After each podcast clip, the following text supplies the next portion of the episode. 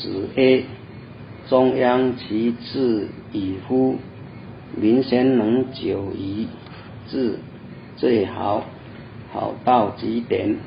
民众生先文少，其次以乎？是孔子强调中央之道，是做人处事最好的模范，是人生最高的哲理，对于修心养性有很大的帮助。例如书法界的人也常说“我心如秤”，怎么说呢？因为作为一个书法者。对于双方当事人在进行审判的过程中，最重要的是无偏私，才能做到又中又平，使两造多心服。也有人说五心如止水，水波不兴，这表示其失意。静静，喜怒都无所动念，这便是中。总之，真能做到无心如秤，或心如止水，就已经进入菩萨道，离中不远了。民先能久一民就是众生先能。就是很少能行中央之道，因为末世的人心太聪明了，太自以为了不起。科学时代，生活水准提高，为了享受利益身心，图风利去民脉社会。虽然中央的道理。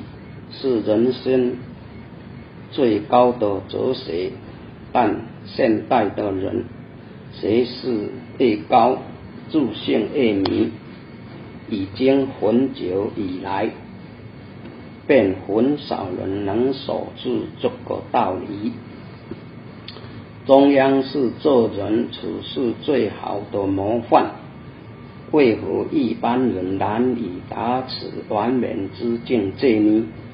最重要的是要有诚心毅力。从前，释迦牟尼佛在受未成时，有一位年老的比丘名叫波特。出家时，因年纪较大，而且天性迟钝，佛陀虽然派了很多资深的。比丘每天去教导他，教了有三年之久，可是连一所结语也记不住。佛陀非常的慈怜他，把他叫到面前，亲自教他一所结，这一所结语就是。所苦受益，心莫幻灰，如是行者得度数时，当时波特对佛陀的慈悲深为感动，因此欣喜万分，心开了。这首结语也念得朗朗上口。佛陀告诉他说：“你现在年纪这么老。”才会一所结语，而且别人早就会了。这不止为奇的，我现在为你解说他的意思，你要专心的听。佛陀便遵命，在那里专心听着，佛陀就为他解。心犯杀夺淫，可犯。妄言不可，其以两所，易患贪嗔痴等十种恶业的由来，并要波透反省这十恶从什么地方产生，再细查它怎么会有消失。